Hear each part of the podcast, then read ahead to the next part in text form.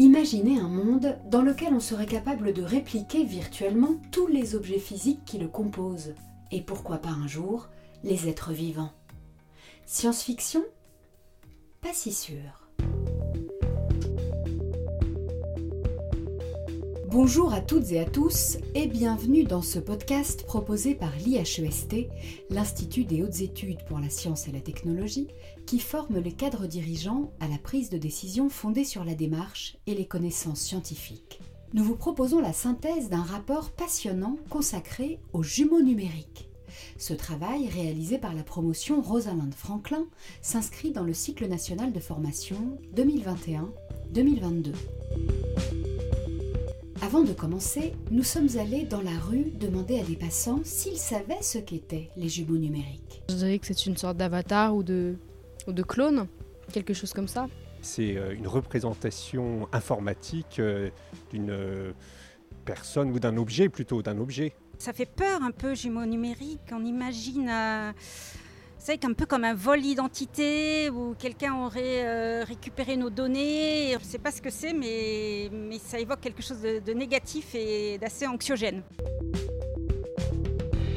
Essayons donc d'abord de définir ce qu'est un jumeau numérique. Il s'agit d'un modèle virtuel conçu pour refléter avec précision un objet physique. Largement utilisée dans l'industrie, cette technologie permet notamment d'anticiper le cycle de vie des produits ou, dans l'aéronautique, de simuler les réactions physiques des avions. Un peu d'histoire. Nous sommes le 14 avril 1970. La fusée Apollo 13 est en route vers la Lune quand des mots résonnent dans le centre de contrôle de la NASA. Houston, on a un problème les équipes sont intervenues sur un système miroir de la navette qui se trouvait sur Terre pour résoudre les problèmes de celle qui se trouvait dans l'espace. À l'époque, on ne parle pas encore de jumeaux numériques, mais le principe est déjà là. C'est seulement en 2002 que le terme de miroir informationnel ou jumeau numérique apparaît.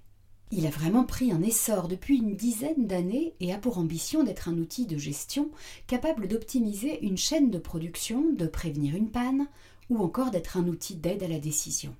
Si le jumeau numérique est le plus souvent utilisé dans le monde professionnel, il n'y a pas en revanche de consensus scientifique sur ce qu'il représente vraiment. Le jumeau numérique pourrait donc être défini comme la réplique d'un système physique qui est en interaction permanente avec son double via la collecte de données en temps réel par des capteurs afin qu'on puisse apprendre de ces données et observer les effets possibles de ces actions mais on peut aussi trouver sous cette appellation de simples doubles physiques qui sont renforcés par des capteurs numériques. Il peut encore y avoir des simulations relativement avancées avec l'aide numérique. Par exemple, dans le monde de la construction, on trouve le Building Information Modeling, un outil qui permet aux entreprises de construction de bénéficier d'une meilleure organisation dans leur processus de construction. D'autres fois encore, les jumeaux numériques font référence à des ombres numériques qui décrivent très bien ce qui se passe grâce à des capteurs. Nous sommes donc encore dans une phase de maturation, et les jumeaux numériques, difficiles à appréhender de façon distincte, sont encore une notion floue ou en devenir. On peut même se demander pourquoi l'expression revient si souvent, alors qu'elle recouvre encore tant d'incertitudes. Alors, les jumeaux numériques seraient-ils seulement un effet de mode? On parle régulièrement des jumeaux numériques dans la presse professionnelle et on les charge de beaucoup d'ambition. On les voit comme un puissant outil de gestion capable de nous faire appréhender des systèmes complexes. La Commission européenne a même lancé un programme qui s'appelle Destination Earth avec la mission ambitieuse de réaliser, tenez-vous bien, un jumeau numérique de la Terre. Un projet qui mobilise des centaines de millions d'euros. L'objectif de l'Union européenne est de concevoir une doublure de la Terre qui nous aiderait à mieux comprendre et maîtriser les multiples paramètres qui influent sur le réchauffement de la planète et la dégradation de la biodiversité. Les jumeaux numériques pourraient donc être une solution pour la transition énergétique, car on estime que leur capacité d'engranger, de combiner, d'analyser un très grand nombre de données peut aider à résoudre des phénomènes complexes, par exemple mieux gérer les mobilités dans les villes ou les flux d'énergie dans un bâtiment. Mais il s'agit encore la plupart du temps de projection, et il y a encore aujourd'hui relativement peu d'utilisation concrète des jumeaux numériques à tel point qu'on peut se demander si le jumeau numérique ne serait pas en fait un pharmacon des transitions, car il est vrai qu'à ce jour, il y a bien plus de promesses que de réalités. Les seuls jumeaux numériques véritablement opérationnels sont ceux de l'industrie, et si on a pu créer une doublure interactive d'un avion, on est loin d'avoir pu créer le jumeau numérique d'un cerveau. La création d'un jumeau numérique de la Terre ou même de l'océan paraît donc aux scientifiques encore bien illusoire. Pharmacon donc, car le jumeau numérique paraît à la fois pouvoir être un potentiel remède et un poison.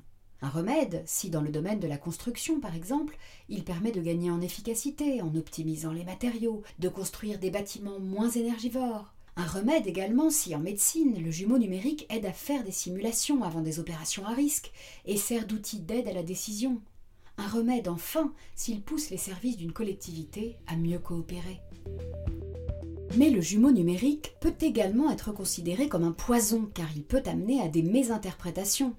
Prenons l'exemple d'un quartier. Son jumeau numérique ne pourra être qu'une doublure imparfaite et simplifiée. Car si on veut modéliser le quartier et alimenter la doublure avec des données captées sur le quartier lui-même, on sera bien obligé de faire des choix. On va ainsi s'intéresser aux déplacements, aux bâtiments ou encore à la qualité de l'air, et on va nécessairement écarter d'autres données socio-économiques par exemple. On va donc créer une doublure imparfaite, incomplète, qui ne sera jamais un véritable jumeau numérique de ce quartier, mais bien seulement une représentation partielle et dont on aura arbitrairement choisi les composantes à reproduire.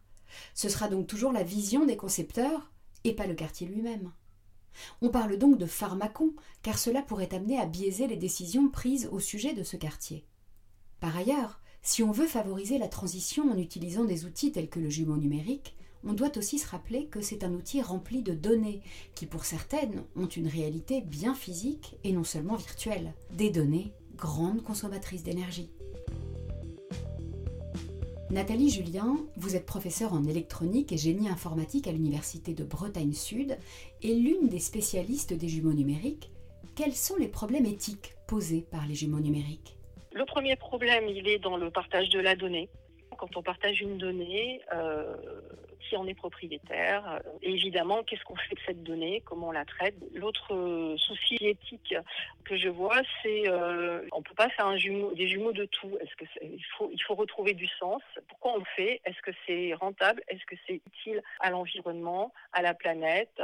Si je fais un jumeau numérique par exemple, pour surveiller ma consommation énergétique, mais qu'il exploite tellement de données qu'il consomme plus que ce qui me permet de gagner, ça n'a pas vraiment de sens. Est-ce qu'à l'avenir, les jumeaux numériques feront inévitablement partie de notre quotidien? Oui, sûrement. Sûrement, mais pas forcément sous la forme fantasmée euh, d'un avatar euh, hyper réaliste. Euh, et, quelque part, des jumeaux numériques, il y en a déjà dans notre quotidien sans qu'on le voit forcément. Alors, est-ce qu'ils vont prendre le pouvoir en décidant à notre place?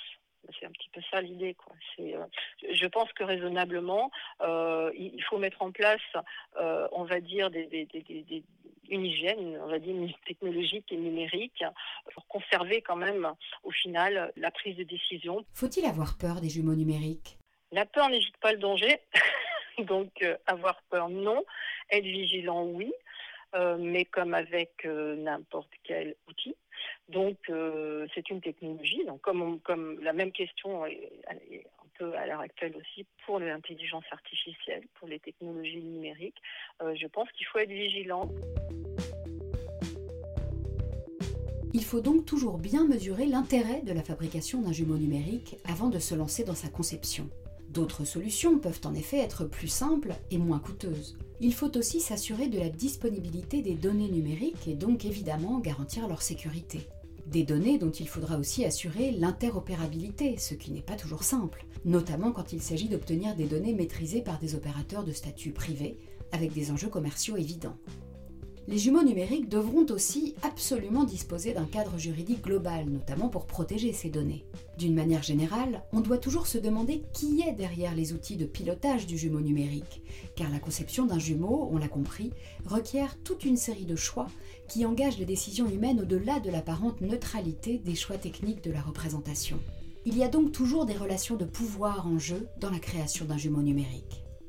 En conclusion, il faudrait encore et toujours interroger la portée et les limites de tout dispositif technologique avant de les massifier et avant de s'enthousiasmer pour eux.